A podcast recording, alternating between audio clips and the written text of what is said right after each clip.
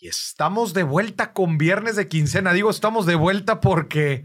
Ay, hace rato que no hacíamos. Hace rato ¿Por que no andaba, hombre? Nada, has perdido por allá. Andaba perdida por las Europas. De hecho, te, te tengo que confesar que tengo un poquito de miedo ¿Por qué? porque apareciste con un nuevo sombrero. Para la gente que esté escuchando esto, váyase a ver el, el video. Sí. Traigo un pequeño souvenir. Y fíjate que yo soy. Yo le digo a la gente que no compre souvenirs. Eh, Sí, primer consejo de Es el viaje. primer consejo de viaje, carnal. No compre souvenirs. Ajá. Souvenirs es esa pequeña cosa que si se la vas a regalar a alguien, a esa persona que se la vas a regalar, le vale madre. Literal, le vale madre. O sea, el llaverito, el imán, eso lo van a rumbar. ¿Para qué? ¿Sabes, ¿Sabes por qué? Por, a mí me han regalado cosas. Yo le digo, "Ay, qué bonito que te acordaste de mí, pero yo no viví esa experiencia. A mí no me recuerda nada. Yo no he ido, por ejemplo, a Sydney, Australia. Ajá. Que me regalaron un imán de Disney. No significa nada para mí. Qué bonito, pero pues, yo no fui. Sí, tú- eso es lo que te costó este imán, ¿verdad? Que para empezar los souvenirs te los, Te los dejan caer. te los dejan caer. Sí. Tú hubieras comprado algo bonito tú, hubieras disfrutado ahí algo. Y me hubieras mandado una foto con. Te iba a comprar un recuerdo, pero con ese dinero. Me compré esta chela y me la estoy pasando a todo dar. me- fíjate que mejor eso. ¿A poco me no? siento mejor. Sí, a ver, si, si lo que quieres es, me acordé de ti, ¿Mm? ¿alguna vez has recibido un WhatsApp de, oye, me acordé de ti, la neta, muchas gracias por el valor que me has aportado? Sí, una vez. Me, me escribieron así mi nombre en la playa. ¿Prefieres, La madre. ¿Prefieres eso o un souvenir? Prefiero eso. La, neta, sí, tiene una profundidad mucho más amplia que... Más que un llaverito que voy a perder a los dos días. Y siempre estás de acuerdo que es lo mismo. Entras a la tienda. Ay, a ver, los souvenirs que tengo que llevar. A ver. Y empiezas a hacer la lista. A, a Chonita. No, lo es que si le llevo a tal, le tengo que llevar a tal Sí, también porque sí. se va a sentir. No, no, no. Gente, no compro souvenirs. Pero yo no compro souvenirs. Yo compro inversiones. Inversiones, sí. Este gorro, para la gente que lo estoy viendo, es un gorro soviético. Ajá. Tengo miedo. Gorro soviético. Este, ya claramente. Es que tengo el gorro de- del tío Sam. Sí. El gorro de, de Estados Unidos, La típico, contraparte. ¿no? así grande, la contraparte. Entonces, pues es parte aquí del sazón que le metemos a viernes de quincena y por eso es una inversión y por eso estamos hablando de esto. Nos, nos está dando contenido. Estamos hablando, fue una buena inversión. De, de hecho, nada más por eso lo- te lo estás poniendo, para justificar el gasto. Ah, sí, claro. Sí, sí, claro. Pero pudo haber no estado, y, y no hay tema. nada. No, es que vamos volviendo, vamos volviendo de, de Alemania. Yo no conocí Alemania. Qué tremendo país. ¿Qué tal? Híjole, ¿qué te digo? Mira, a ver, ya conocía, puedo decir, los principales países europeos de Eu- Europa Occidental. Me faltaba Alemania. Ok. Yo soy un gran fan de la Segunda Guerra Mundial. Sí. Fan, pero fan te digo que de niño los juegos eh, que en el PlayStation 1 era desde Medal of Honor. no sé Vamos si a jugar al campo de concentración. No, no, ¿verdad? Eso no. Señor productor, por favor. No, comprar los Medal of Honor. eh, soy un gran fan de, Saving- de, Salvando- de Rescatando al Soldado Ryan. Eh, de chico yo tenía un gran libro de, de la Segunda Guerra Mundial y me encantaba como nada más ver las imágenes. Este, un documental que se lo recomiendo muchísimo, que ahorita está en Netflix. Creo que es de los más hiteros en Netflix, que es el de la, Buenísimo, sí. la, la Segunda Guerra Mundial a todo color. Creo Sí, que se llama. Desde el principio Netflix ha estado, pero como que les, les saben que tiene hit ese tipo. Se la recomiendo todita, ¿eh? Está bueno. Han de ser como unos 10 episodios. Vale la pena. Y la forma en que está narrada y documentada está increíble. Pero bueno, yo soy un gran fan de la Segunda Guerra Mundial. Eh, Alemania es la capital del- de la historia del siglo XX. Sí. O sea, si tú estás hablando de la historia del siglo XX, vas a mencionar más de una vez Alemania. Sí, completamente. Primera Guerra Mundial, Sí. Alemania. Segunda Guerra Mundial, Sí. Alemania. Guerra Fría. No es, Alemania no está involucrada. De hecho, Alemania no existe como tal, ¿verdad? Es esta división. en- Prácticamente se lo- después de la Segunda Guerra Mundial se lo dividieron como rompecabezas. Sí. Eh, pero la tensión, una de las tensiones fuertes, a ver, había muchas tensiones en Vietnam, en Corea del Sur, en China, había mucha tensión eh, eh, geopolítica, pero en Alemania pasaban cosas bien interesantes. Además de que estaba dividido el país, Berlín por sí solo estaba dividido. O sea, en una misma ciudad tenías dos ideologías contrapuestas. Era algo súper, súper interesante. Entonces, tienes que hablar de Alemania, el muro de Berlín, este, la liberación, todo ese relajo, la reunificación. Eh, es algo súper interesante. Entonces, si eres fanático de la historia en general y la historia del siglo XX, tienes que ir a Alemania. No te la vas a acabar nunca. Es, es algo muy bonito. Entonces, por un lado, eh, por eso me gustó mucho Alemania. A ver, estuviste dos semanas. Estuve dos Bueno, semanas. una semana en Berlín y otra. No, no, no. Una semana estuve en Ajá, Hamburgo. en Hamburgo. Que, que dando un poquito de texto fui al evento del G20. El G20, que es esta agrupación pues, de los principales 20 potencias, las principales 20 potencias del mundo, eh, tienen una división de emprendimiento, de emprendedores. Y justo esta división fue la. eh, eh, asistí al evento, fue en Hamburgo. Y bueno, pues juntan a las diferentes delegaciones. Estaban los italianos, estaban los indios, estaba Canadá, eh, estaban los alemanes, desde luego, los franceses, eh, nosotros estábamos los mexicanos. eh, entonces empiezas a tener las diferentes delegaciones. No están todo, no están las 20 delegaciones, ¿verdad? Pero van, van, van muchas. Estaba Nigeria, por ejemplo, representando al, al- al continente africano. Eh, y, y- y bueno, pues tienes toda esta. Es, es un momento in- bien interesante el tener a tantas culturas tan diferentes una con otra, pero bajo un mismo mindset. ¿Sí me explico? O sea, todos van por el mismo objetivo. Que es em- emprender. Sí. O sea, el, el- el- el hacer negocio. No nada más hacer negocio, empezar negocio. Entonces, es bien interesante las, la forma en que se ve el tema del emprendimiento en diferentes lugares. Por- te voy a poner un ejemplo. Los alemanes no dejaban de hablar del tema de sustentabilidad. De hecho, Alemania siendo el, el- el país anfitrión, todo el- evento tuvo que ver con sustentabilidad Ok. energías renovables. Este, eh, Que ya sí son bien intensos con eso, ¿eh? muy, pero muy intenso. A ver, yo en mi, en mi, en, en mi comentario es, eh, este, este tipo de, de países han solucionado ya muchísimos otros problemas que quizás países como en México aún tenemos. Ajá. Temas muy fuertes. Que ni nos hemos dado desde la cuenta. vi- desde la violencia, ¿no? Este tema de, tema de corrupción, no estoy diciendo que allá no haya, pero creo que acá eh, sufrimos un poco más de eso. Eh, el, el- el desarrollo de la, desarrollo económico en general, pues no está tan avanzado como en esos países, que ellos ya llegan a un punto en donde se preocupan eh, principalmente por el tema de sustentabilidad. Ujú. Y acá creo que no le damos el foco completo, no le hemos dado el, el- el foco completo. Por eso te digo que es bien interesante y ver cómo lo, en, en India, por ejemplo, eh, los indios cómo ven todo el tema de desarrollo económico siendo una, un país de 1.300 millones de personas, ¿verdad? Y, y con Mucha un gente. gran, pero gran nivel de, de pobreza. Eh, entonces, cada qui- y Nigeria, por ejemplo, cómo ven los nigerianos eh, eh, su propio desarrollo económico, ¿no? Y, eh, entonces, está bien interesante, ¿sí, ¿sí me explico? Entonces, ves los problemas de cada país, pero sobre todo ves un mismo mindset en todos. Ajá. Todos son emprendedores. O sea, una misma visión a través de diferentes perspectivas. Exactamente. Un, una, un, sí, un mismo mindset, ¿no? una misma ideología, una misma mentalidad ¿verdad? aplicada en diferentes contextos. Sí. Eran diferentes contextos. Eso fuimos a hacer la primera semana. Entonces, la primera semana estuvimos en Hamburgo. Hamburgo, el principal puerto alemán. Principal puerto alemán. Es el tercer puerto más grande de, de Europa. Eh, pues es un. En la Segunda Guerra Mundial, pues fue un. Vuelvo, a la- clave. vuelvo otra vez a la Segunda Guerra Mundial. Pues fue un puerto muy importante, ¿verdad? Sí. Pues ahí eh, hacían todos los barcos, submarinos, etcétera. Y, y pues por ahí también eh, mandaban todas las provisiones a los diferentes frentes. Entonces fue un, fue un, un puerto importante. Es una ciudad pequeña. De hecho, en habitantes creo que es así un millón, millón y medio. ¿eh? En Europa en general las, ciu- la- las ciudades son pequeñas. ¿eh?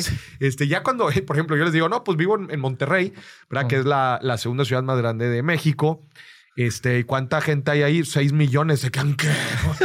O sea, aquí ni siquiera la capital, güey. Llega a seis millones, Aquí en ¿verdad? todo el país hay 6 millones. Sí, aquí- no, no, no. Alemania tiene como 80 millones, pero, pero está mucho más distribuido, ¿verdad? Pero 80 millones nada más tiene la Ciudad de México. O sea, tiene 30, pero digo, el- todo el área conurbada.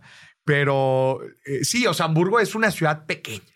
Es una ciudad pequeña, está padre como quiera porque en las ciudades pequeñas europeas tienes la sensibilidad local ya. muy diferente. Por ejemplo, la siguiente semana me fui a, o sea, la primera semana estuve en Hamburgo, la segunda semana me fui a, a Berlín, mitad de semana a Berlín, mitad de semana a Múnich y de Múnich me regreso Ok. muy distinto el aire que tienes en Berlín. Berlín, uno de cada tres es foráneo o extranjero. Uno de cada tres No no, es es, alemán. alemán. Es, es, un, es una ciudad sumamente mezclada. Ok. Hamburgo es una ciudad muy alemana, Múnich igual. Voy, a hacer eh, ahí recalco en la ironía de que en Berlín haya demasiados extranjeros. Claro, cuando en algún momento, pues no, no, les gustaban. No les gustaba. Tenían unos pedillos ahí. unos pedillos. No, pero en general te, voy a decir algunas cosas que me llamaron mucho la atención del, G20. Eh, la, delegación que más me impresionó sin duda fue India. India se me hace un país bien interesante. No había profundizado yo tanto en, en India. Eh, el idioma está muy lejos, pero yo me limitaba a saber, bueno, pues que era una potencia en software, ¿verdad? Y que prácticamente están eh, exportan servicios de software a todo el mundo y son referentes en, servicios de software. Pero algo que me llamó la atención de los indios es que tú, tú estabas hablando, ¿no? Con, con toda la gente. Y pues en un evento como estos, pues tú llegas e inmediatamente dices, bueno, ¿cómo te llamas? ¿A qué te dedicas? Este, claramente de qué país eres, ¿verdad? ¿Qué estás buscando? ¿No? Es, más o menos un poco la dinámica. Pero la conversación con el indio era muy distinta a la de cualquier otro país. ¿Por qué? El indio sentías, podían caer hay veces hasta, hasta soberbios. Ellos llegaban contigo y te decían, hola, ¿qué tal? Soy no sé quién y soy de India. Me dedico a textiles. Te voy a decir algo. Mi país en los próximos años va a ser la potencia económica del mundo. En población ya estamos sobrepasando a China. Casi, casi sin decírtelo, te decían, si quieres hacer negocio conmigo, pues allá tú, ¿eh? O sea, si no quieres, si es no, tu pedo. Si no quieres, es tu pedo. O sea, me llamó la atención porque nunca me había tocado alguien que te vendiera de una forma tan directa y tan fuerte la proyección de su país.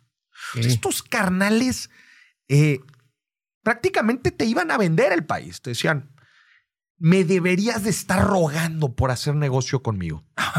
así, o sea, con esa, no te lo decían así, ¿verdad? Pero con esa seguridad, con esa seguridad, con ese la estamos rompiendo y la vamos a seguir rompiendo.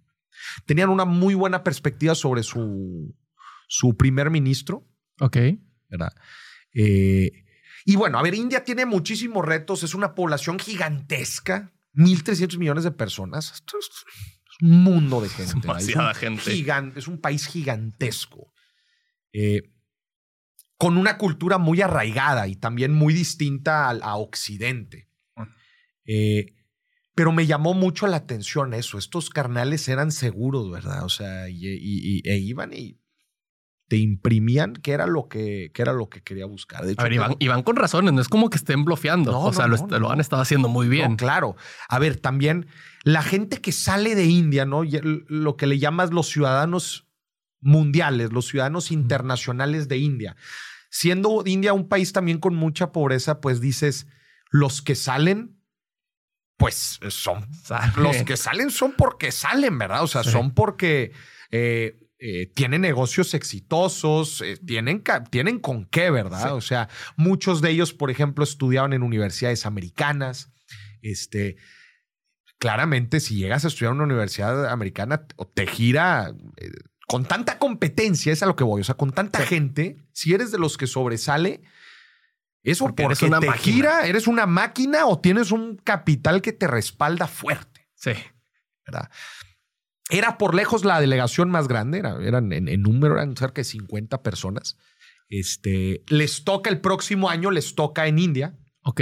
Les toca en India. Entonces también como que bien interesante porque sinceramente yo creo que fueron a calar a los alemanes. O sea, fueron al evento a calarlos. A ver, a ver cómo está este rollo porque yo el próximo año la voy a romper. vengo a ver cómo está tu 15 años porque el mío va a ser mejor. Porque vengo a ver cómo está tu changarrito, carnal, porque yo voy a poner una boda la próxima, el próximo año. Así, o sea, pero sí me explico. O sea, eh, traían un drive bien interesante. Eh, fue una de las cosas que más me llamó la, atención del G20. Desde luego que también eh, esta perspectiva de la sustentabilidad, que no, creo que nosotros ahí vamos, ¿verdad? Poco a poco. Como que hay, hay pininos, pero hay, otras cosas de qué preocuparse primero. Allá todo es eso, allá todo es sustentabilidad, ¿verdad? Y, fuimos a visitar el aeropuerto de Hamburgo y, nos decían, aquí eh, tenemos el objetivo de para el, el 2030 eh, ser completamente em, energías renovables y, eh, neutral en carbono. O sea, todo lo que hablaban era sobre eh, sustentabilidad. A ver, Alemania también ha tenido, hace poquito dejó el, el, tema de energías eh, nucleares y han dependido últimamente de, de, otro tipo de, de, energías, lo cual han estado variando ahí el problema ahora que tienen con Rusia con el gas natural, pues también, o sea, el tema de la energía es un tema importante en Alemania. Entonces, todo, prácticamente todo tenía el enfoque de sustentabilidad. Mira, qué, padre ser primer mundo, ¿verdad? Que preocuparte por eso. Sí. Y, sabes que también es bonito ver las diferentes em, perspectivas, eh, los diferentes tipos de gente. Ves al, alemán, ¿verdad? Muy metódico, cuadrado, disciplinado. Más uno más uno, dos y se chingó. Uno más uno, dos y se chingó. Y del uno sigue el dos y el dos el tres y el tres el cuatro y vuelvo a repetir. el, el alemán muy, muy, muy cuadrado. Este, los franceses un poco más cálidos, ¿verdad? Un poco más cálidos, pero también así con, con este, pues ya sabes, ¿no? O sea, los franceses con su sazón, ¿verdad? oye, ya después de ver a los alemanes, ya cualquier otro se te hace ya muy latino. y ya todo se te hace bien amable. los mexicanos, nosotros, pues, obviamente poníamos un, un, muy buen ambiente y la gente lo, lo recibía lo, recibía muy, muy bien, ¿verdad? Sí, ya van como cuando ven que son mexicanos, ya saben que, ah, ya viene la party y me les voy a unir, ¿sabes? A mí me encanta cómo, cómo en Europa en general ven al mexicano. Me encanta. O sea, eh, le tienen un amor muy bonito al, al, mexicano, que no puedo decir que en todos los países lo tengan. Sí. Eh, yo sentiría que el mexicano es ese amigo buena onda que se lleva con todos. No lo siento tan sin generalizar, obviamente. En Estados Unidos no es así. No, bueno. No es así. Bueno, sí. A ver, no estoy, no estoy diciendo que en Estados Unidos nos traten mal. Que sí, no es cierto. es cierto. Pero en Europa te tratan demasiado bien. Mm. Demasiado bien. ¿Sí me explico? O sea, en Europa me, me encanta porque el ser mexicano es una carta de presentación. Ok. De hecho, llegas con eso. ¿Qué onda? Soy mexicano. Y ya se cuenta que todos abren sus puertas. Todos abren sus puertas. Los europeos entre ellos tampoco creas que, que se llevan tan bien. Entre, entre ellos mismos. Entre ellos mismos. Los franceses, los alemanes. No, o sea, no que no se lleven, ¿verdad? Pero sí que hay una riña muy fuerte entre España y Francia. Y, y entre Francia y Alemania y los ingleses. O sea, no que no se lleven, pero es como que, ah, mi vecino. Está bien, mi vecino. Es que yo creo que ese es el pedo. Son vecinos. Es como si tú vas como mexicano a Estados Unidos, dicen, ah, pues el vecino. ¿Verdad? Hay otros 500. el vecino, ¿ah? Sí. Pero cuando tú vas como mexicano a Europa, eres el, eres el, el, exótico. Ok. Eres el exótico. Tú estás que tú te presentas, ah, soy, soy alemán, ah, pues el francés, ah, muy bien, pues sí, francés, mexicano, mexicano. Sí, me explico. se alegran y todo. Se alegran. es algo en verdad muy bonito. La forma en que tratan al mexicano en Europa, nadie me podrá dejar mentir es precioso como trata el mexicano Sinceramente. Qué padre. Y, como te digo, no, no, no, no, es así en todos lados. Pero, pero bueno, es, también parte em, compartir un poco y empieza a platicar, ay, que se ha ido a México. En general es bonito presumir tu país en, en, otros en otros contextos y, países. Y fíjate que algo bien interesante, obviamente, aprovechando que hay tantas eh, nacionalidades ahí dentro, me voy a quitar ya el, el sombrero, ya estuvo bueno. Sí, ya, me estaba preocupando, ¿eh? porque... porque... ya empezaba a hablar así como camarada y cosas así. Y aparte, yo en ese tiempo, yo probablemente me, hubieran capturado. no manches. No, aprovechando el foro, que había mucha gente de otros países, claramente aproveché que para preguntarle, oye, ¿cuál es tu perspectiva sobre el dinero? Ustedes en tu país, ¿cómo ven el dinero? ¿Cómo lo usan? ¿Lo guardan, invierten, ahorran, etcétera, no? Y la respuesta de los indios fue las que más me llamó la atención también. O sea, te digo que en, general eh, estuvo muy interesante la interacción con, la delegación de India, ¿no? Pero el comentario que me hacían era, sin conocer a profundidad la historia de India, pero supe pues, lo, principal, ¿verdad? Que es, India antes era colonia británica. Y han tenido una relación, pues así como de amor y odio a lo largo de la, de la historia. Pero cuando logran su independencia, por lo que me platicaban, como que sí quedaron muy resentidos con los ingleses, por, por toda la presión colonizadora, por cómo eh, pues, explotaron básicamente el país. Y dentro de su idiosincrasia, ¿verdad? Está como, oye, el pasado no, o sea, aprende del pasado, pero que no, no rija tus decisiones del presente. Ok. O sea, o sea, filosofía de José José. Ya lo pasado, pasado. Lo pasado, pasado, exactamente. Como aprende, es importante aprender, pero de borrón y cuenta nueva. Ok. Es, como decir, eh, perdono, pero no olvido. O sea, te perdono, pero. es importante no olvidar el pasado, pero ahí te va. Pero yo le dije, a ver, carnal, pero te pregunté sobre el dinero, no sobre tu historia. no sobre Inglaterra. Pero, pero es lo mismo. Me dice, es que así mismo pensamos sobre el dinero. Me dice, nosotros en India tenemos la ideología de tomar decisiones financieras hoy sin considerar el pasado. Ok. Y yo a la madre, a ver, desarrolla. Y me dice, sí, no importa si hemos amasado una gran fortuna, no importa si tenemos muchos ahorros, eso quedó en el pasado. Yo voy a tomar mis decisiones de compra, por ejemplo, de hoy, pensando en lo que estoy generando hoy. Ok. Sí me fijo, sí, sí me explicó. Eh, eh, decía, imagínate que trabajaste, te fue muy bien en el año y ahorraste una buena cantidad de lana. Y dices, ah, pues me fue muy bien en el año, me voy a comprar algo. Pero probablemente en el tiempo presente no te está yendo tan bien o no estás ganando el mismo dinero o inclusive ya dejaste de ganar dinero. Ok. Dices, ah, pero son con mis ahorros. No, no, no, el ahorro ya pasó. Haz cuenta que no existe. Haz de cuenta que no existe. Si te va bien ahorita, toma decisiones porque te está yendo bien ahorita. Ok. Sí me explico. O sea, como que eh, también era parte de lo que mencionaban, como la, la riqueza no es lo que generaste, la riqueza es lo que estás generando, lo que estás haciendo ahorita por generar. O sea, no te compres esa telesota con lo que te ganaste en octubre. Cómpratela con esta quincena. Con lo que, con, con, entonces échale ganas ahorita, ¿verdad? O sea, actívate el, presente. Eso, es, eso era parte un poquito de, lo que decían. Entonces está interesante, porque decía, mucha gente se termina gastando sus ahorros o una, inclusive una herencia o se termina gastando el dinero pasado sin pensar en general en el futuro, generar en el futuro. Ok. Muchas veces nos endeudamos y la deuda es dinero del futuro traído al presente. Sí. Pero, ¿verdad? Pero bueno, ¿y qué estamos haciendo para asegurar que sí vamos a tener ese dinero en el futuro? Entonces es un poquito de, de, su ideología. Estuvo muy interesante. En general, digo, ya en, en mis diferentes foros iré hablando más de, de, de este tema de todo lo que se vio en el G20, pero bueno, eso es una, una probadita. Y luego, bueno, luego te vas a Berlín, que Berlín otra vez con una cantidad de historia brutal.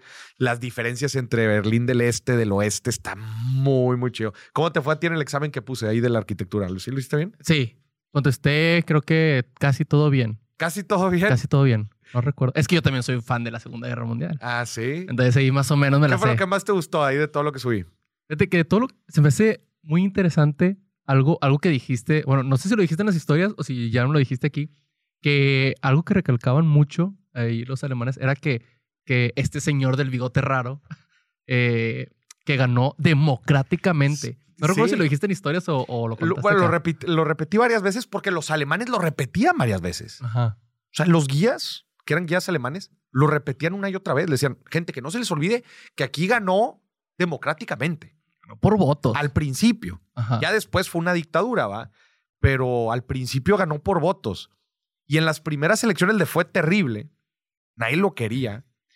Pero luego se van dando diferentes cosas. El, ambiente político y social que vivía Alemania y Europa en general en esa, en esa época era de muchísima inestabilidad.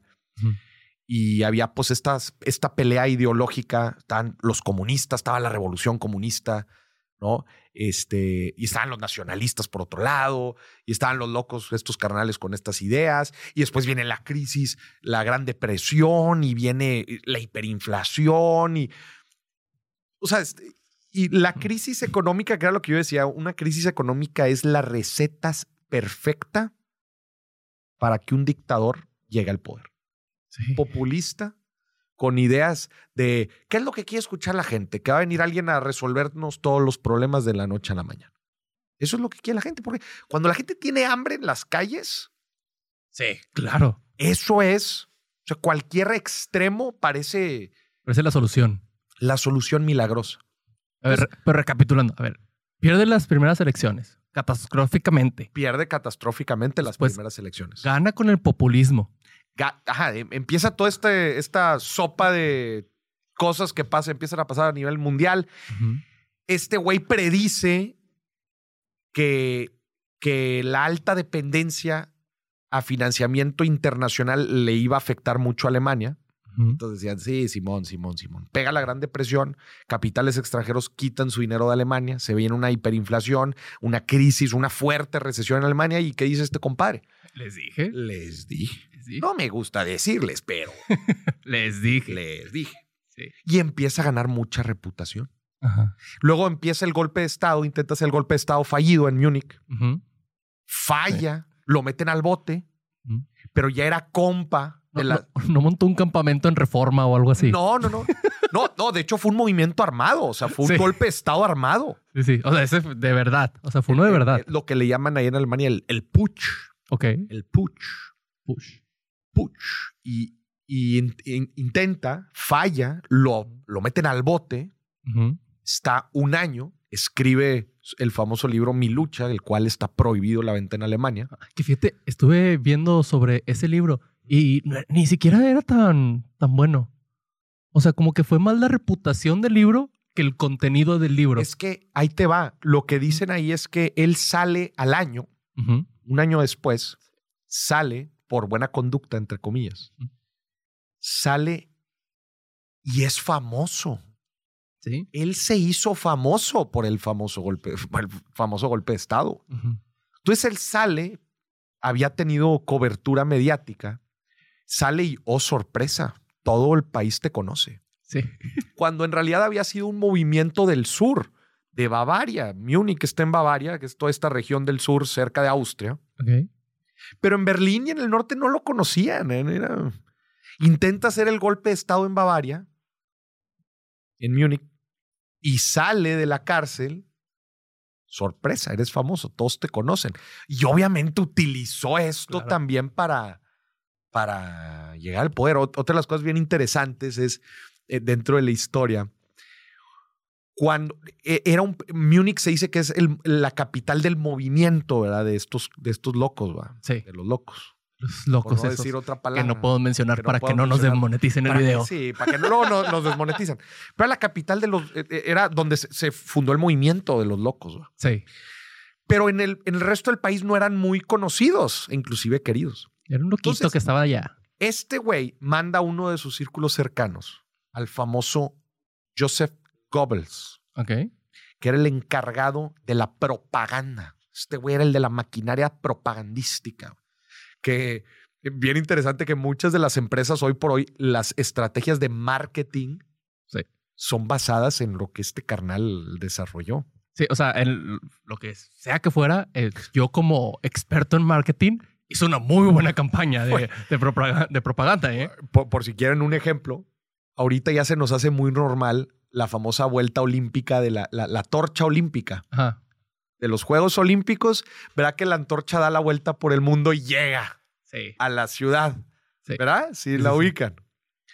Fue idea de este güey. O sea, fue, fue en las Olimpiadas del qué? Del 39. 39 Sí. Fue en las Olimpiadas del 39 en donde él dijo, ¿cómo le hago para poner a Alemania en el centro del, del mundo y para que tenga una cobertura muy chida? Oye, pues si en los Juegos Olímpicos pues usan la antorcha, pues que den la vuelta con la antorcha. Sí. Sí. Cobertura, cobertura. Ese es el invento de este, este carnal. En el 36. Y yo, Ok, ¿Qué está pasando sí. allá? En las Olimpiadas del 36, Sí. lo que hace este carnal, pues es, oye, si hay una antorcha, que es el símbolo de los Juegos, pues demos la, que den la vuelta para tener cobertura. Ajá. Y oh, sorpresa, Alemania en el centro de, de, de los juegos y, Y, del y todas las Olimpiadas fue un- una estrategia de marketing Sí. para él Para- levantar el nombre de Alemania. y, y de su movimiento. Sí. Y de su movimiento. Y, y esa tradición se ha quedado desde entonces. La gente se lo olvida, pero. Pero otra cosa bien interesante, como te decía, eh, estos compadres necesitaban eh, tener, gan- ganar gente en Berlín. Ajá. Necesitaban ganar gente, adeptos, este, Ahora sí, la capital, los buenos. capital. De, y, y- y este bigotón le encarga a Goebbels, le encarga y dice, oye, vete a Berlín a reclutar raza. O sea, ni- necesitamos ganar adeptos en Berlín, la capital. Y llegó, oye, tengo una propuesta con dos aplicaciones para ti. Chingado. ¿Sabes qué hizo? ¿Qué? Este güey, la estrategia. Este güey era un maquiavélico, güey, brutal, güey. Se fue a los bares de los, eh, pues de las zonas en, en donde estaba, pues la gente pobre, eran bares de gente pobre, Sí. de zonas de pobres. Y, y él prácticamente sobornaba los bares. Tú eres el dueño de un bar Ok. y tú llegas, ya, ya, oye, ¿a cuánto vendes la, la cheve? Tú dices, 10 pesos. 10 pesos. Oye, ¿la vas a vender a 5? Ok. Jefe, Mis ganancias, güey. Yo te voy a pagar a ti. Tú tranquilo. Esa diferencia, tú me la pagas. Yo te la voy a pagar. Ok. Entonces, yo te voy a fondear a ti. Pero a mí me interesa que tú tengas la cheve más barata. Ok. Esa era la estrategia de Goebbels para reclutar raza en Berlín. A ver, y si no tienes mucho presupuesto y quieres tomar, vas al lugar donde ¿Qué- tienen la cheve ¿Qué, más barata. qué crees que pasaba? Eran zonas pobres. Se llenaban. Hasta la madre. Claro. Hasta la madre. Decían, pues claro, ¿dónde está la cheve más barata? Oye, ahí está a mitad de precio. Vamos. Claro. Entonces llegaban, llegaban, estaba hasta la madre y adivina qué había ahí. Propaganda. na. Estaba este compadre platicando con la gente. Ay, a ver, oye, tú que llegaste, a ver, platícame, ¿qué haces? Ok. No, pues hago esto, el otro, el otro, el otro. Oye, ¿no te gustaría entrar a mi pirámide de... No, les empezaba a coco washar, les empezaba a platicar de su movimiento y los terminaba reclutando. Y te- me da risa que te enseñan el- el- la ciudad de Berlín y te ponen en puntos rojos la cantidad de bares comprados por estos carnales. Ok. Eran cientos por toda la ciudad. Y como te podrás imaginar, en un abrir y cerrar de ojos tenían un ejército en Berlín. Y además fue muy como que under. O sea, no salieron a las calles con pancartas de que. ¡hey, únete! Era muy por debajo del agua. Por debajo del agua y de la. Y resulta que, a la madre, ya tenemos no sé cuántos seguidores en. en- En Twitter. No, pero cuando se dieron En cuenta ya eran un chorro. Sí, Sí. exactamente. Y luego, bueno, vienen ya todo el desmadre que, que siguió, pero no, son de las cositas, este, a ver, para los fans de la Segunda Guerra Mundial seguramente van a, les va a interesar este tipo de historias. Hay, hay otra historia también muy padre de las mujeres escombro, este, Ah, interesante. que las mujeres en es- escombro al final termina la Segunda Guerra Mundial, prácticamente Alemania está vapuleada, Sí. está vapuleada y, y, y en escombros, literal. Son las mujeres escombro las que Iban a, a limpiar y a las mujeres reconstruir son las todo. que ayudaron a reconstruir Alemania y por eso se llaman mujeres escombro y fueran mujeres empoderadas y todo el rollo. Y, y también eh, en Berlín hay otra cosa muy interesante que te platican eh, de, la, de las mujeres. Ujú. Ya ves, separan Berlín del, del este y del oeste. Ajá. Oeste capitalista. Por este un murote. Comunista, un muro. Vámonos. Ahí está el muro.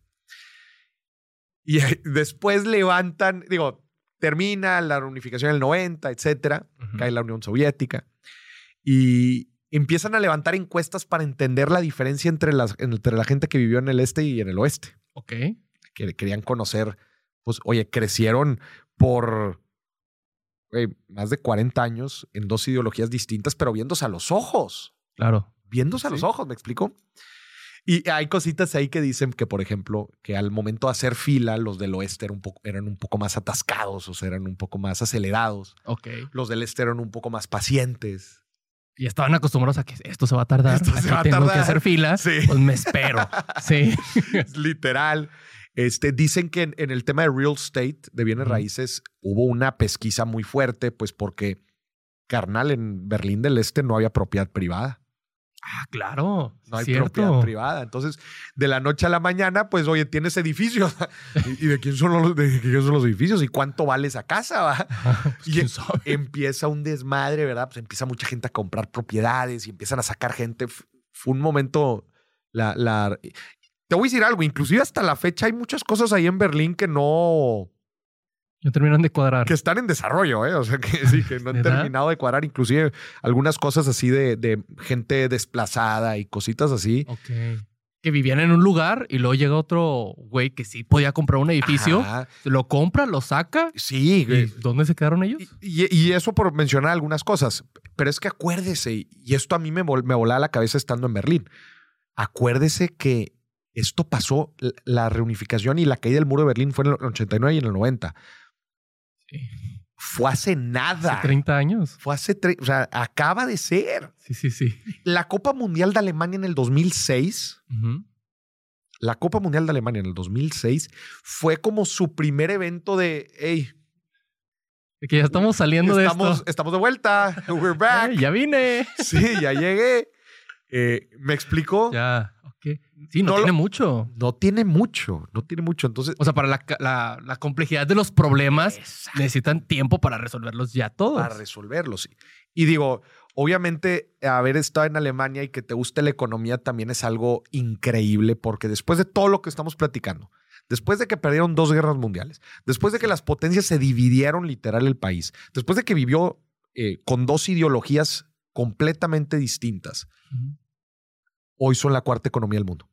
¿Y ¿Eso qué? ¿Qué pedo? ¿Qué pedo, Moris? ¿Qué pedo, güey? ¿De, de ¿Qué dónde, güey? ¿Verdad? Sí. Literal, cuarta economía del mundo. Empresas, eh, los mejores autos, Audi, BMW, Volkswagen, eh, la, ingeniería alemana, Siemens, Allianz Financiera, eh, son, son alemanas. La ingeniería, la ingeniería alemana es, es, es, este, reconocida en todo el mundo. Sí. Y te fijas que todo lo, lo que, en lo que sobresalen tiene que ver con un tema de cuadrado. O sea, que son muy cuadradas las cosas. Los ingenieros. Sí, ingenieros Cuadrados. y finanzas, economía. o sea, son cosas que tienes que ser muy cuadrado en, en eso. Y fíjate algo bien interesante que estaba hablando con un británico. Estaba hablando con un británico. De cuando yo estaba en Alemania, para que la gente agarre un poco de contexto, fue exactamente cuando esta, fue eh, una semana después, donde Liz Truss eh, se da de baja como primer ministro británica y entra Richie Suna, eh, que es el, pues el nuevo primer ministro, un multimillonario. Sí. Entonces, e- el, el ambiente político en, Gran, en Inglaterra, en Gran Bretaña, era bastante reciente, bastante dinámico. Eh, mu- muy, enojada está la gente. Tiene una inflación brutal. Digo, en todo el mundo en general, pero les está pegando muy fuerte la inflación. Las cuentas de, de- de luz les eh, triplicaron. O sea, la gente está muy enojada. A mí me salieron 3 mil pesos este mes y ya me ando enojando Ya con. CFE. Imagínate allá. Imagínate Sí. allá, güey. No, y, y entonces yo obviamente siempre que había un británico, yo le decía, eh, explain me eh, British politics in a nutshell. Es lo que les digo, explícamelo en caliente, ¿qué está pasando? Y no, hombre, te platican de todo, obviamente todos vienen enojados y te platican ahí todo el rollo. Y un- uno bien interesante me dijo, you know what's the difference between Britain and Germany? Ok. Me dice, ¿cuál es la diferencia entre Gran Bretaña y Alemania? Me dice, Alemania es un país sin ego. Ok. Es un país sin ego. En Gran Bretaña seguimos creyendo que somos un imperio. Ok. Ya, ya. Me dice, si la gente, si los ingleses entendieran que ya no somos un mendigo imperio, otro país sería.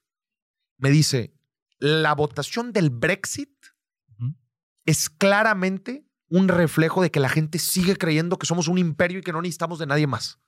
Ya. Y que somos fuertes por, nos, por nuestros Tanates. tanates. Hay que decirlo con nuestros huevos. No es cierto. Dice, Alemania, por otro lado, es un país sin ego. Se lo quitaron todo el siglo pasado. Sí. Sí, sí, sí. Vaya que se lo quitaron. Se lo quitaron. A Alemania le quitaron el ego por completo el siglo pasado y dice, y todos estos años se han dedicado a cómo somos los mejores en lo que hacemos y lo compartimos con el resto del mundo. Alemania es la potencia exportadora de Europa. Sí. Potencia exportadora y potencia industrial. Qué combinación para. Eso te hacerlo. lleva a ser la cuarta potencia, no importa que hayas estado en cenizas. Sí. Es una combinación brutal, ¿eh? Brutal. Entonces, estos carnales tradean con todos, comercian con todos, este, eh, fronteras abiertas, digo, han impulsado en general la región. Inclusive la misma integración de la eurozona, pues mucho de lo que impulsan son los alemanes, ¿verdad? impulsando ahí la integración y son, se sabe, el Banco Central Europeo está en Frankfurt. Sí. Entonces, han- me llamó mucho la atención que me lo dijera un británico. Ok. Me llamó mucho la atención que un británico me dijera precisamente eso. Que seguimos pensando como imperio y eso nos da ego. Y el ego, pues nos hace. Y, y refléjalo en cualquier cosa. Es lo que te iba a decir. En cualquier cosa. Una persona que tiene un ego muy arriba. Fuerte, imagínate para hacer negocio. Contra una persona sin ego, pero seguro de lo que puede aportar. Y yo lo mencionaba, la gente cree que Alemania es una chingonada por su ingeniería. Está bien, no lo voy a refutar. Ah. Pero hay una parte, hay una parte que no se habla. Por lo menos yo nunca lo había escuchado en mi vida. Ok. Digo, a ver, también lo que se dice de, la mentalidad alemana, también de cuadrados, procesos, eso también los ayuda a, a salir adelante, te lo compro. Pero escuché algo que nunca había escuchado yo sobre Alemania. ¿Qué? El poder de la pequeña y mediana empresa alemana. Ok. Mil, mil pequeñas y medianas empresas alemanas. Son empresas de menos de 500 empleados. Mil son número uno en su mercado a nivel internacional. Que son, pe- o sea, pequeñas, Menos medianas. de, menos de 500 per- empleados son los mejores en lo, a lo que se dedican. Ok. O sea, son líderes a nivel... O sea, contra grandes empresas que tienen you miles y miles de empleados. Esas mil empresas en, en su ramo son el número uno.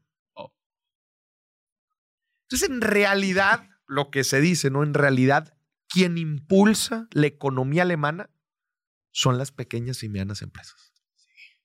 Si tienes a los mil mejores, que son pequeñas. Que- Es que eso es lo que impresiona, que son Y pequeñas. que son empresas. muchos, son mil. son mil. Son mil. Sí, no. Son mil. Eso es algo también muy interesante. Alemania está muy poco centralizado. México es un país ultra centralizado. Ultra. Sí. ¿Dónde están todos los corporativos? La Ciudad de México. Todo, todo. Todas las dependencias. Ciudad de México. ¿Quieres hacer negocios de que importantes así a nivel nacional? La Ciudad de o a nivel internacional. Básicamente, Sí. es imposible no ir a, no tocar base en la Ciudad de México. Ajá. Allá Berlín no es una ciudad económicamente importante. Es la capital de la historia, Ajá. pero no es la capital industrial. De hecho, la capital industrial es Múnich. Está en otro lado. Está en el sur. Frankfurt es la capital financiera. Hamburgo es, la, es el puerto. ¿Sí me? Está dividido. Cada quien a lo suyo. Son hubs, son hubs clusters. O sea, de hecho, te pongo un ejemplo. Cuando vuelas a Alemania, no vuelas a Berlín, vuelas a Frankfurt.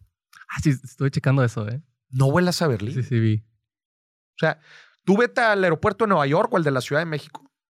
Son los aeropuertos así que tienen muchas escalas, digo, muchos, muchos destinos. Si vienes internacional, tienes que tocar base ahí, a fuerza. Sí. Ciudad de México. Ponle tú que Cancún también es un hub pues, muy importante. de hecho, creo que vuelos internacionales, creo que Cancún le gana a la Ciudad de México. Ajá. Pero bueno, pero es un- una condición muy particular. Pero si tú te vas a cualquier hub y quieres volar a Alemania, vas a encontrar pocos vuelos a Berlín, medianos vuelos a Múnich y un mundo de vuelos a Frankfurt. Ok. Mundo de vuelos. O sea, Frankfurt es la capital financiera. Está ahí eh, claramente los bancos, está eh, el Banco Central Europeo. Sí. Eh, y Berlín se ha quedado más como la capital eh, histórica, la capital eh, de, de la historia. Sí, Que aquí pasó todo, pero Y, aquí- y algo muy interesante también que me platicaba justo un alemán, me dijo que eso fue también deliberado posguerra, Ok. Restarle peso a la capital. dividir los puntos, dividir el, el- dividir el músculo, que no dependiera todo del centro, sí, que todo el país no dependiera de una ciudad, de una ciudad, de una persona. una persona. O sea, la forma en que se reorganizó el país, inclusive eh, gubernamentalmente hablando, fiscalmente hablando y, y de administración pública, cómo se dividieron en regiones, en estados, en ciudades y cómo opera básicamente Alemania, está pensado posguerra. Ok. Sí. Es- es- está, está bien interesante. Otra cosa también muy interesante es el, el, el, el Bundestag, Parlamento alemán. Ok. Es esta, seguramente he visto ahí mis historias, que es el Parlamento, es el edificio, tiene una cúpula, Ok. una cúpula de cristal. ¿Sí la Sí, viste? sí, sí, la vi. Esta cúpula de cristal, de hecho, es, es el lugar, obviamente es muy famoso porque se prendió en llamas cuando este bigotón andaba en la revolución y fue un evento que él después utilizó para irse en contra de los judíos. Sí. Y es, un, es, una, es una esfera de, es una cúpula de cristal eh, hecho por un arquitecto muy famoso. Y tú puedes dar el tour y vas dando la vuelta por la cúpula. Pero si tú volteas abajo de la cúpula, está el parlamento, o sea, están los, los asientos, está la, la Cámara de Diputados. Haz de cuenta que la estás viendo arriba. Y tú puedes ir a verlo des- desde ahí. Desde arriba tú estás viendo, volteas abajo y ya están. Y el significado es que el pueblo siempre está encima de la gen- del, del- del servidor público.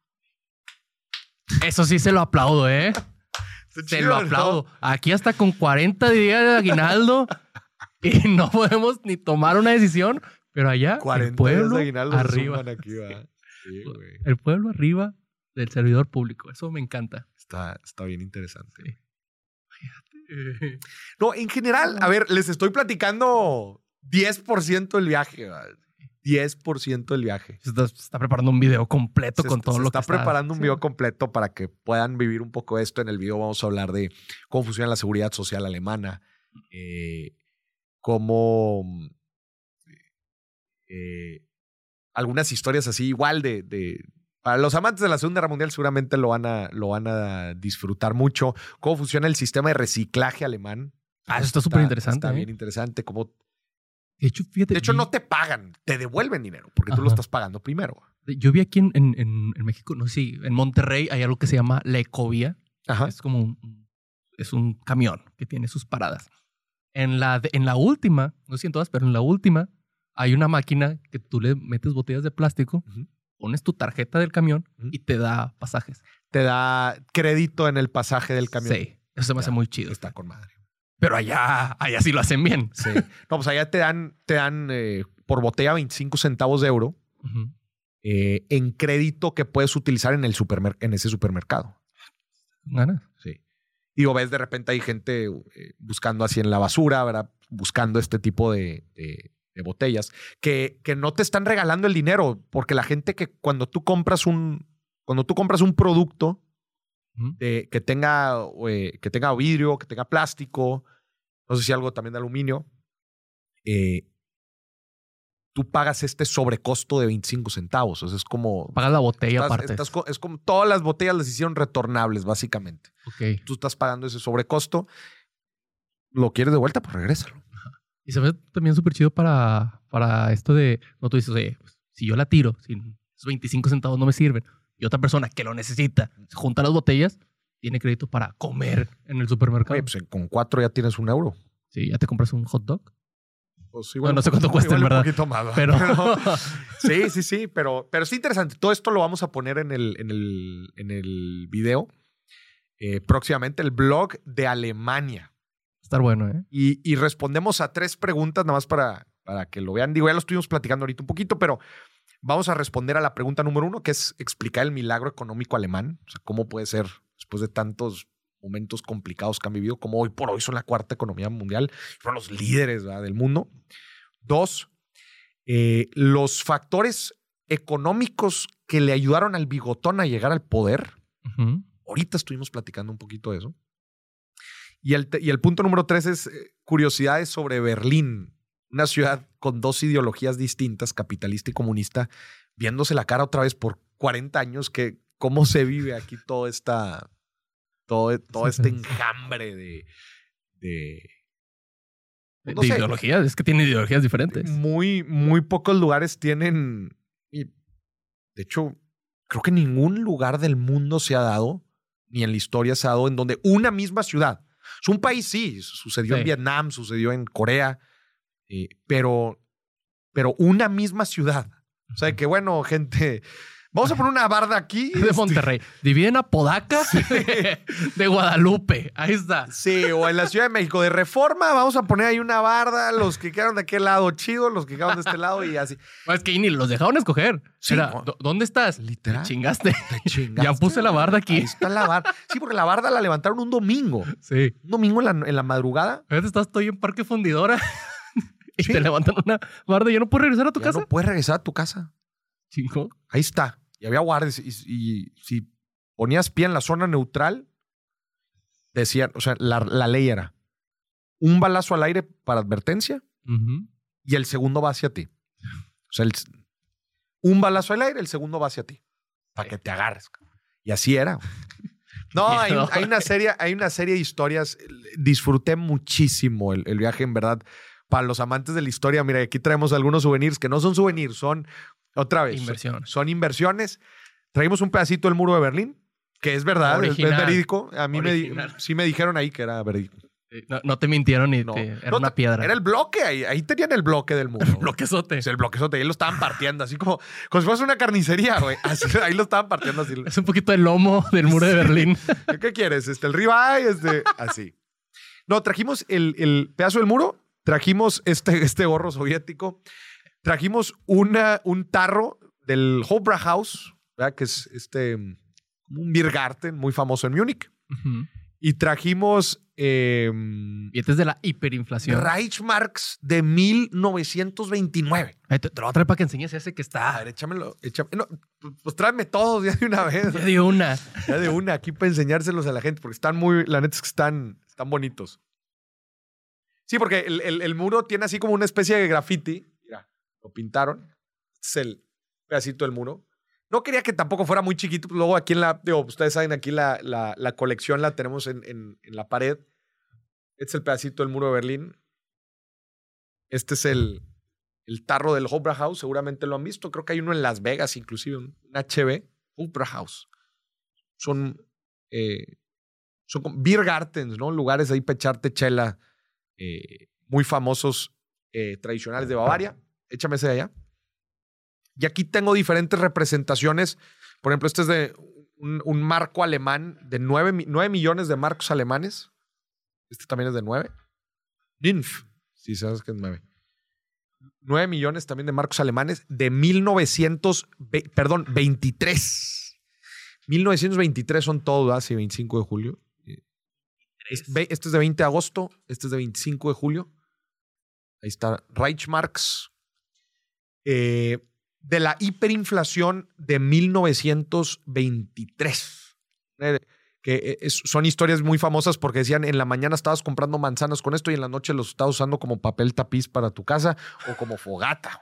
Porque no serían para nada. Hiperinflación era eh, 40% diario. Ah. 40, 60, 40, 60% diario.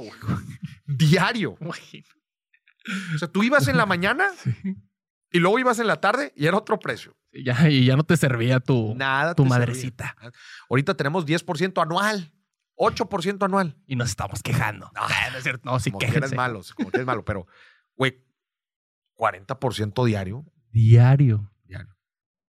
Claramente eso es un factor que destroza por completo las finanzas personales de la gente. Claro. Y, y bueno, pues estos son algunas, algunos Reichsmarks de, de esa época que ayudaron a gestar toda la, la ine- inestabilidad política y social y claramente económica de, del, del momento en, en Alemania. Son muy, muy famosas esta hiperinflación en, Creo que le pusieron el caminito al, al, al señor del Ah, bigote raro. Le pusieron el caminito y, y claramente, eh, pues sí, se le alinearon ahí varios astros, desgraciadamente, eh, para que pues, llegara al poder. Pero bueno, aquí son algunos, estos son, y aquí está el gorro. Lo estuvimos haciendo, usando en, en un momento. Pero bueno, pues se nos acaba. ¿Se Es buen fin, es buen fin, Buen fin. es buen fin. Oigan, no se lo quemen todo. Ah, no se lo quemen. Porque si Ah. sabes que algunos les dan aguinaldo antes del buen fin. Sí, Yo agradezco que aquí no. Aquí no. Sí. Claramente aquí no se los damos antes del buen fin. Pero qué impactante va. O sea, se los da. es como, ay, ven, ven, ven, aquí está tu aguinaldo. Casi, casi le hacen así. ¿Sabes lo que voy a hacer? Sí. Ten. Oye, ten. Gracias. Ten, aquí está tu aguinaldo. Ay, muchas gracias. Oye, Véngase para acá otra vez. gracias por esta telesota. Gracias. Literal, güey. ¿no? De, es de risa, pero bueno.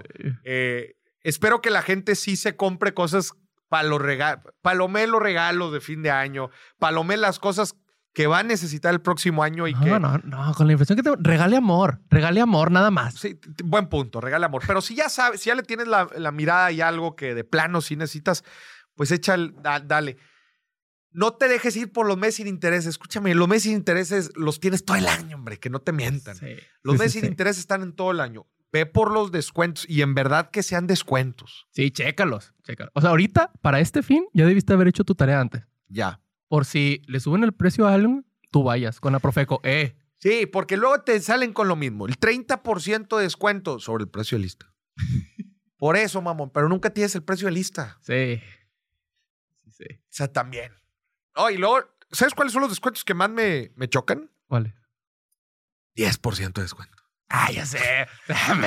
Te lo pago completo, puñet. Sí, es, más, ni me lo des, gente, Ni no, te lo pago completo. Te hace más falta a ti, de seguro. Sí, sí, sí. No, a mí esos 10%, güey. No, hombre.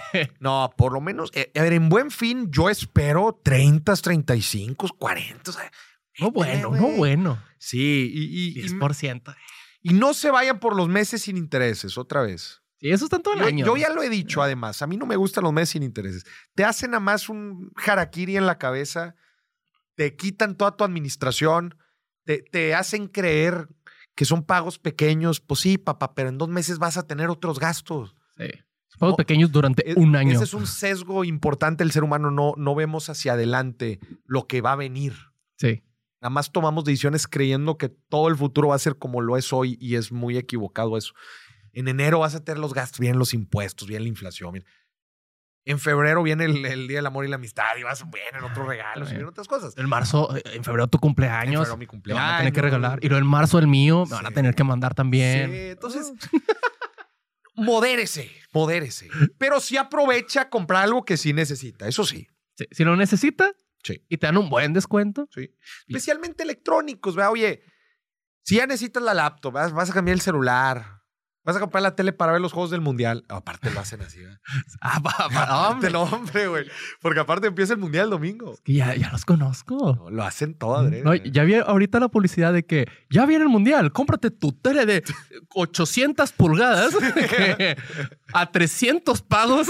Sí, no, no, son bien pasados de lanza. Ay, no, Pero, qué feos no, con, con moderación. Mi recomendación, para el sí, me preguntan cuáles son tus recomendaciones para el buen fin. No le hagan caso a los meses sin intereses, a menos que estrictamente lo necesite y desgraciadamente no tienes ahorros. Eh, busca los descuentos más del 30%. Si no, la neta, ¿Para qué? los puedes encontrar en cualquier otro lado. Eh, hay comparadores. La Profeco te ayuda también. La Profeco siempre pone su línea directa por si tienes algún tema en, en cosas de términos y condiciones o si te quedaron mal con algo. La Profeco establece eh, su sistema, plataforma ahí para poderlo ver. Es el único fin que trabajan en todo el año, entonces, no, no es cierto. No, no, no. Eh, ah, pero pónganles gorro, pónganles gorro. Sí. Y, y checa las promociones de sus tarjetas, porque normalmente las tarjetas de crédito sacan sus promociones personalizadas, o sea, de tu tarjeta. Sí. fuera de las del comercio. O sea, normalmente las tarjetas también sacan sus propias promociones, también para que, para que los chequen, porque luego, oye, en compras de, ma- de más de cierto, de cierto monto, eh, Se va a meses, aunque la tienda no lo tenga. aunque la tienda, ese es un ejemplo, pero también hay veces hasta te, te bonifican y, y te dan descuentos ellos mismos. Sí. Entonces, también para que, para que revisen, eso es específicamente con su tarjeta de crédito. Llama al banco, vea la información de su banco, normalmente lo hacen muy público. Chequen vuelos. Bueno, Chequen vuelos. Que muriendo escuché esto, vuelos. pero que chequen vuelos. Gente, se acabó viernes de quincena. Gracias por acompañarnos. Empieza el mundial el domingo. La fiesta mundialista. Le recomiendo mucho el documental de La FIFA al descubierto en Netflix. Está Sí. muy bueno. Todo el tema de corrupción y todo el cochinero que se, que se armó Blatter. La FIFA un cochinero. que- Está bueno, se lo recomiendo. Ya voy en el último episodio. Y suscríbanse al canal porque va a haber muchos live la siguiente semana. Nos vamos a aventar un live por día Por en día. el mundial. Vamos a estar cotorreando de los juegos y todo el relajo. En el billetazo vamos a tener una fiesta, una verdadera fiesta mundialista. Sí. Va a estar bueno. Que se conecte en Facebook y YouTube, Facebook, síganlo en Facebook, en Instagram, en, TikTok, en TikTok. LinkedIn. Sí, y suscríbanse y activen la campanita de YouTube. Activen la Porque, mira, campanita de YouTube. A, a ti que te gustan los números, te voy a dar una, una encuesta así bien, bien A rápida para que ustedes se sientan mal. El 60% de las personas que ven tus videos no están suscritas. No están suscritos. Ajá, así. Conecte, re- regístrese, gente, Su- suscríbase. Es un botoncito nomás, ¿no? Es- gratis. Y no se quiere perder el billetazo, señoras y señores. La neta. Nos aventamos un cotorreo en vivo, chingón. Puede marcar a cabina, Sí. puede mandar notas de voz. sí. Memes no, pero Memes También, siempre y cuando no ofendan a nadie. no ofender a nadie. Ya hemos tenido que bloquear ahí varias razas. Bueno, gente, nos vamos. Hasta la próxima. Pase bonito fin. Pase buen fin. Adiós.